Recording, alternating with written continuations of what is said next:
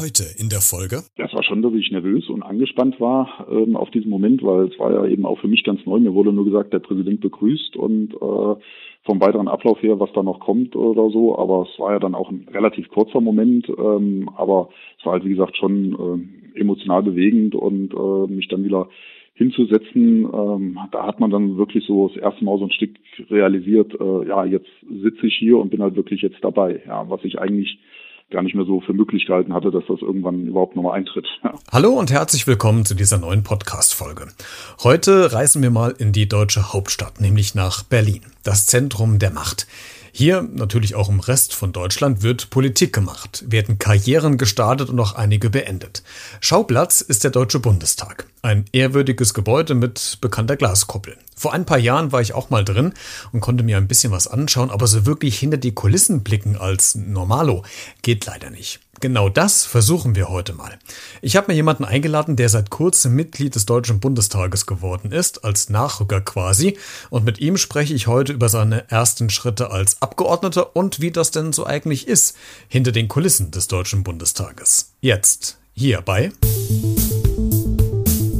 Beredet. Der Talk mit Christian Becker. Heute zu Gast. Ja, mein Name ist Matthias Nölke. Ich bin 1980 in Kassel geboren, bin gebürtiger Kasselener, bin seit 1998 in der FDP und habe bisher halt immer ehrenamtlich Politik gemacht, seit 2016 im Stadtparlament in Kassel und jetzt dann äh, ja kurzfristig seit 28. April in den Deutschen Bundestag nachgerutscht, relativ unerwartet für mich, aber natürlich auch eine ja, große Freude und Ehre und bin gespannt, was mich da jetzt erwartet. Hm, wie du da hingekommen bist, Matthias, da wollen wir heute so ein bisschen drüber sprechen. Aber die erste Frage, wie war denn der erste Tag im Bundestag? Ja, der erste Tag selber, also richtig im Bundestag. Ähm, ich war ja am 28. April, bin ich dann nach Berlin gereist, um Formalitäten zu erledigen und ähm, Ausweis abzuholen und solche Geschichten. Danach war dann erst die erste Sitzungswoche, wo ich halt teilgenommen habe, ähm, wo dann die ganzen Gremien waren, Fraktionen und Ausschuss, was aber vieles auch jetzt wegen Corona digital stattfindet. Also das hatte nicht so wirklich was mit Ankommen, also physisch dann dabei zu sein, äh, weil halt alles ein bisschen eingeschränkt ist und äh, richtig ja bewegend und dann wirklich spannend oder auch ein bisschen nervös wurde man dann die erste Plenarsitzung, als ich das erste Mal im Plenarsaal ähm, rein durfte und Platz nehmen durfte und dann vom Wolfgang Schäuble als Präsidenten als äh, neues Mitglied begrüßt wurde ähm, muss ich sagen, war schon ein ja, ziemlich bewegender Moment dann, ja. Äh, jetzt hast du eine Frage vorweggenommen, das ist überhaupt kein Problem, weil da können wir gerade mal hängen bleiben. Wenn ein der Bundestagspräsident Wolfgang Schäuble persönlich im Bundestag begrüßt, die großen Politiker, die in diesem Plenarsaal sitzen, einen anschauen, was geht einem da bitte durch den Kopf? Ja, also man äh, hat halt schon so ein bisschen so das innerliche Gefühl, äh, es ist halt jetzt eine ganz andere Liga. Ja. Es ist jetzt nicht so wie Kommunalparlament und äh, wo man ja Leute dann auch vorher schon außerhalb des Parlaments in Kassel immer mal getroffen und gesehen hat und so weiter.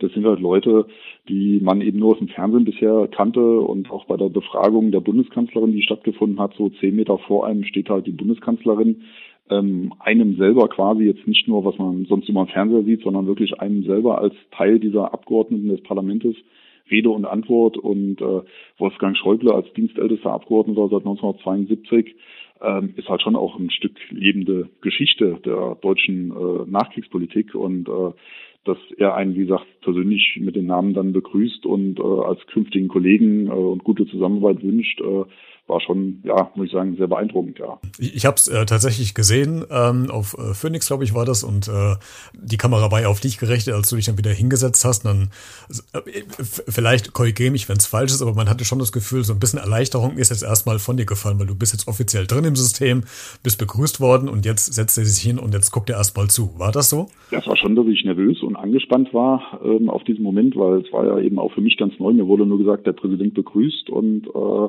vom weiteren Ablauf her, was da noch kommt oder so. Aber es war ja dann auch ein relativ kurzer Moment. Ähm, aber es war halt, wie gesagt, schon äh, emotional bewegend und äh, mich dann wieder hinzusetzen, ähm, da hat man dann wirklich so das erste Mal so ein Stück realisiert, äh, ja, jetzt sitze ich hier und bin halt wirklich jetzt dabei, ja, was ich eigentlich gar nicht mehr so für möglich gehalten hatte, dass das irgendwann überhaupt nochmal eintritt. Ja. Genau, die, die letzte Bundestagswahl ist ja schon ein paar Jahre her, als auch der Bundestag sich zusammengefunden hat. Wie, wie bist du denn jetzt noch quasi zur jetzigen Zeit eigentlich da rein bzw. da hingekommen?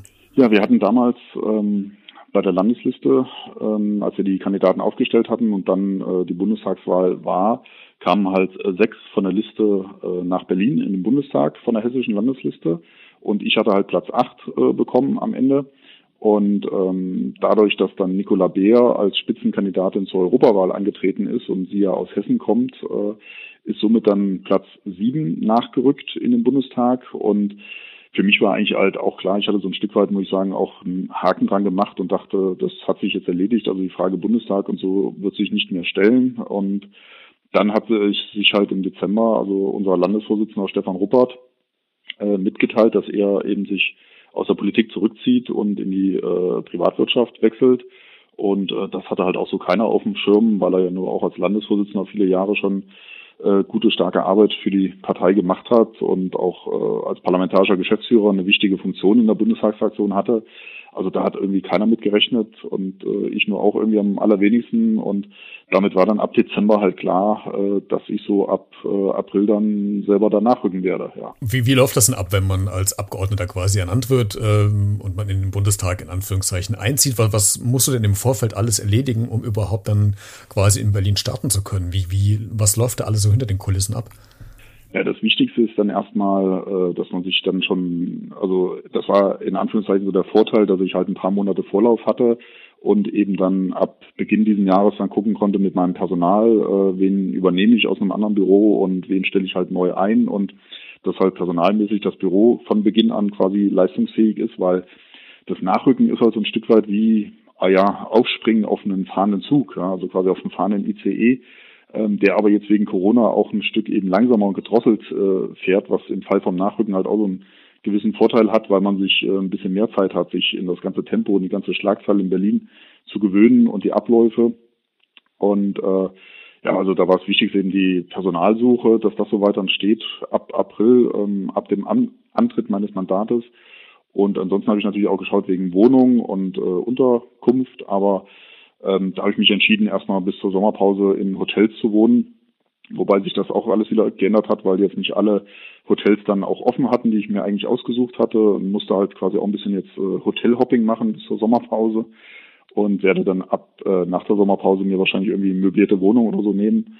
Und ähm, das waren eigentlich so die zwei wichtigsten Punkte. Wie gesagt, erstmal das Personal und die Unterkunft und Vieles andere im Büro hängt dann natürlich eben mit der Behörde Bundestag äh, zusammen und wie schnell die dann sind, ja. Äh, bei dem Punkt Personal, das finde ich ganz spannend. Äh, hast du da jemanden an die Hand bekommen, der, der dich da durchführt oder bist du komplett auf dich alleine gestellt, was äh, Personal anbetrifft? Also musst du selbst Gespräche führen? Wurde da schon eine Vorauswahl getroffen? Kannst du welche hier aus, aus Kassel, aus Hessen mitnehmen? Vielleicht kannst du da was, was zu sagen. Ja, also ich hatte dann ähm, die ein oder andere Empfehlung bekommen äh, aus dem ein oder anderen MdB-Büro und ähm, einige, wenn die im Bundestag hören, ähm, es gibt einen neuen Abgeordneten, dann melden sich halt auch einige von sich aus und ich hatte dann auch nochmal, nachdem halt feststand, welchen Ausschuss ich bekomme, das war ja auch wichtig, dass ich da eine entsprechende Fachkraft habe, die sich wirklich mit dem Thema Arbeit Soziales, was jetzt bei mir geworden ist, halt da auch auskennt und die entsprechende Zuarbeit machen kann. Also da hatte ich auch eine Stelle ausgeschrieben. Da haben sich einige darauf beworben und dann gab es eben die ganzen Bewerbungsgespräche, Vorstellungsgespräche und den Ablauf und äh, habe, wie gesagt, auch aus einem anderen MDB-Büro jemanden übernommen, was halt auch wichtig ist, dass man jemanden hat, der die ganzen internen Abläufe schon kennt und weil gerade die Bundestagsverwaltung ist halt schon auch so eine richtige Behörde, wie man sie quasi kennt oder sich vorstellt. Und ähm, da, wie gesagt, ist das Gold wert, jemanden zu haben, der sich da schon auskennt mit der ganzen Materie.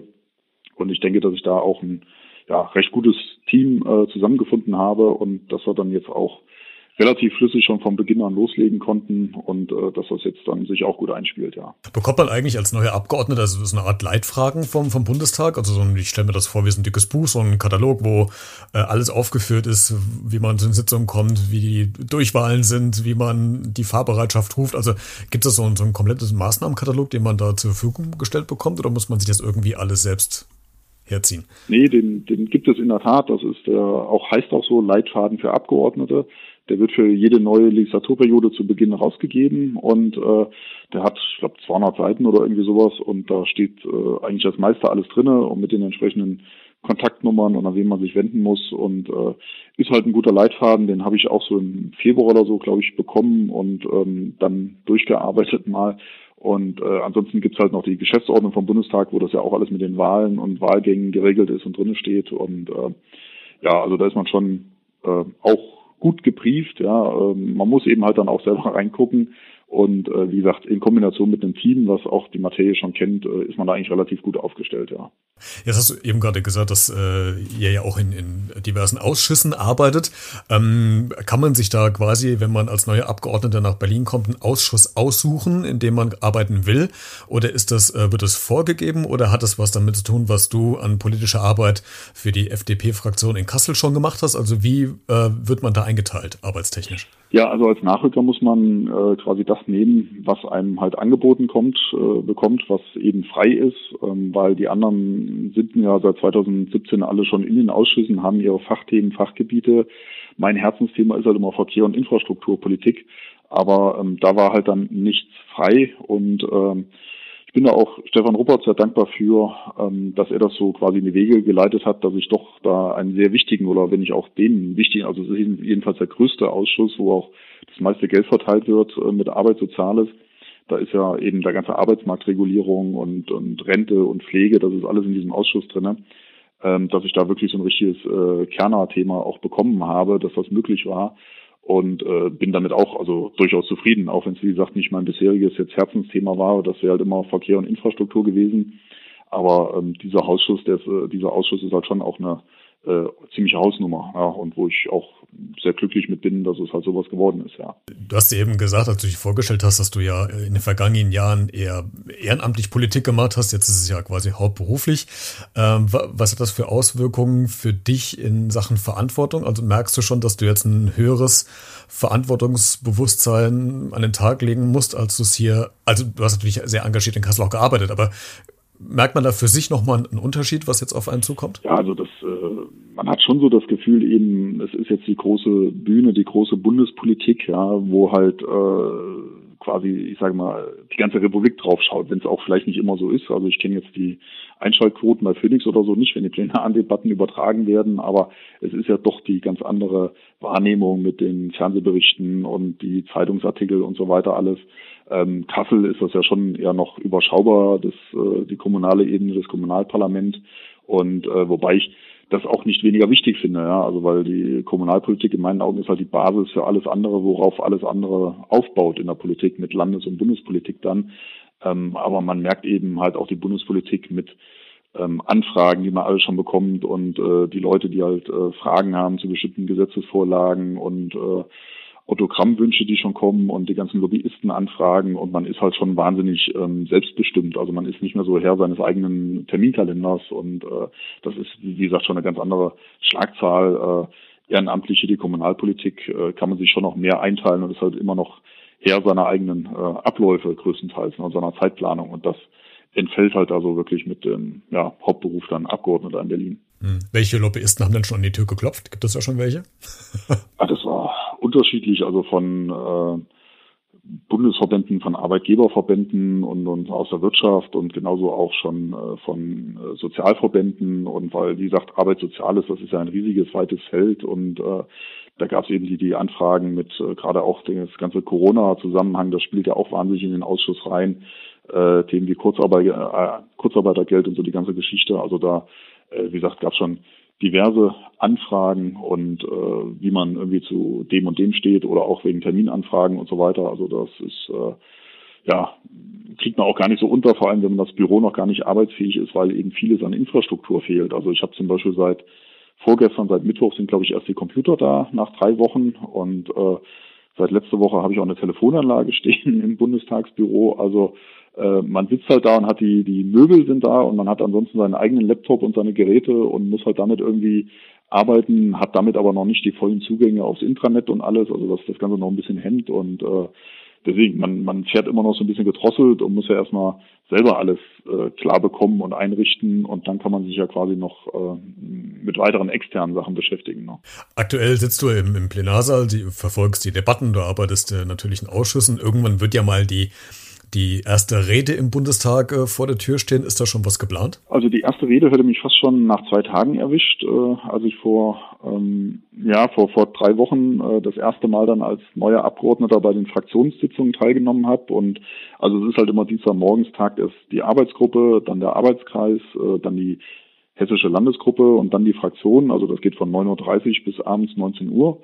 Und äh, da wird halt festgelegt, wer redet zu welchem Punkt. Und da gab es halt einen neuen Antrag von äh, der Linksfraktion. Äh, und ähm, da gab es eben noch keinen Redner. Und da wurde ich halt gefragt, ob ich das machen würde. Und da habe ich natürlich erst überlegt, weil das war so schon so ein Aha-Moment von wegen hier noch ganz neu in so sitzt so quasi verlassen in so einem leeren Büro, wo noch nichts drinne ist. Und äh, soll es dann für zwei Tage später halt irgendwie eine Rede halten. Ähm, habe aber dann auch gesagt, äh, ich mache das, weil ich äh, ist natürlich schon, deswegen ist man ja auch da, man will ja dann irgendwann noch reden. Und äh, und, und, und ähm, die erste Rede äh, ist schon auch so was, wo man, glaube ich, auch ordentlich Respekt vor hat. Äh, aber die wird man ja so oder so irgendwann halten. Und da habe ich mir gedacht, äh, je eher, desto besser. Äh, allerdings wurde dann dieser Tagesordnungspunkt halt wieder abgesetzt und somit kam es halt gar nicht dann dazu. Und ähm, kann sein, dass ich nächste Woche eine halten muss, aber wie gesagt, das entscheidet sich ähm, am Dienstag auch wieder in den Fraktionsgremien wird, wenn die Tagesordnung für nächste Woche besprochen wird und da muss man gucken, was liegt auf der Tagesordnung und äh, ich denke schon, es sind jetzt noch drei Sitzungswochen bis Anfang Juli in Berlin, ähm, dass wahrscheinlich schon noch die Möglichkeit bestehen wird, dass ich da vor der Sommerpause auch noch irgendwie meine erste Rede halten kann. Ja. Ich habe es noch gar nicht so lange her, vor kurzem eine, eine Doku gesehen, äh, wo unter anderem auch äh, Philipp Amthor äh, gezeigt wurde, ähm, wo auch nochmal rückblickend über seine Reden ähm, diskutiert wurde und da war so als kleiner Seitenhieb äh, der, der Schwenk, dass er eine komplette Mannschaft hinter sich stehen hat, äh, die ihm zum Teil auch die Reden schreibt. Er liest nochmal drüber, korrigiert. Wie, wie wird es bei, bei dir sein? Schreibst du die Reden selbst oder hast du quasi auch ein Team hinter dir, die die Reden vorbereiten, aber du final dann nochmal drüber schaust? Also bisher äh, im Stadtparlament habe ich äh, meine Reden ja komplett selber geschrieben. Wenn ich sie denn geschrieben habe, ich habe auch viel äh, einfach frei gesprochen, ähm, weil das ist halt auch das Schöne im Stadtparlament, wenn man was sagen will zu einem Punkt, man meldet sich einfach und kommt halt dran. In Berlin ist das ja alles festgelegt, also da reden ja nur die Leute zu einem Thema, äh, die es auch betrifft, also die in den entsprechenden Ausschüssen sind. Und ähm, jede Fraktion hat ein bestimmtes Kontingent an Minuten äh, für jeden Tagesordnungspunkt. Und deswegen wird das eben klar festgelegt. Und dann muss man halt warten, bis man dran ist. Und dann redet man seine drei Minuten und dann war's das zu dem Punkt. Ähm, ja, und deswegen, wie gesagt, auf kommunaler Ebene ist das ein bisschen dann entspannter. Ähm, in Berlin wird es halt so sein, dass ich auch meinen Mitarbeitern dann auch sage, was ich gerne drinnen stehen haben möchte, so ein paar Notizen, Eckpunkte. Dann werden die die Rede halt ausformulieren, weil da muss man auch gucken, wie tief geht das jetzt in die Arbeits- und Sozialrechtsmaterie rein, also mit dem, um welches Thema geht es, um welchen Antrag, dass man dazu ja auch ähm, Bezug nimmt. Und dafür hat man ja dann die entsprechenden Fachkräfte für die Aufgabengebiete.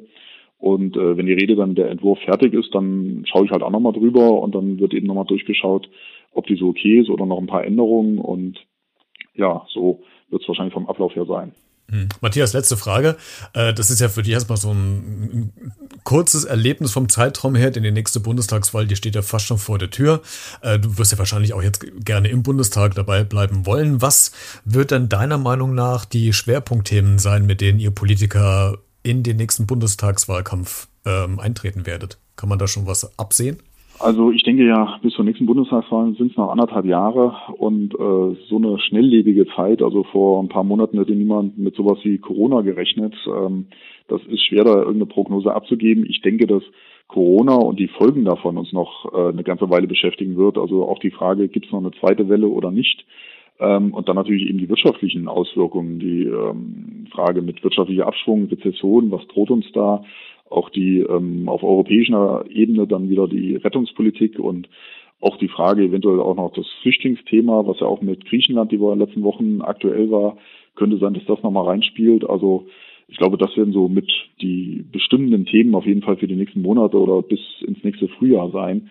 Ähm, was ansonsten bis zur Bundestagswahl da auf der Agenda steht, also das vermag ich jetzt noch kein Urteil, aber ich könnte mir vorstellen, dass das auch so in die Richtung geht. Matthias, vielen Dank, dass du heute äh, zu Gast warst und dir Zeit genommen hast, uns so einen kleinen Blick quasi Backstage des Deutschen Bundestages äh, zu geben. Dir weiterhin viel Erfolg für deine Arbeit und äh, vielen Dank, dass du da warst. Ja, vielen Dank äh, für das nette Gespräch, hat mich gefreut und äh, dir auch alles Gute. Ne? Wenn du noch etwas zu dieser Folge zu sagen hast, dann kommentiere gerne in den sozialen Medien oder schreib mir eine E-Mail an b-redet.gmx.de.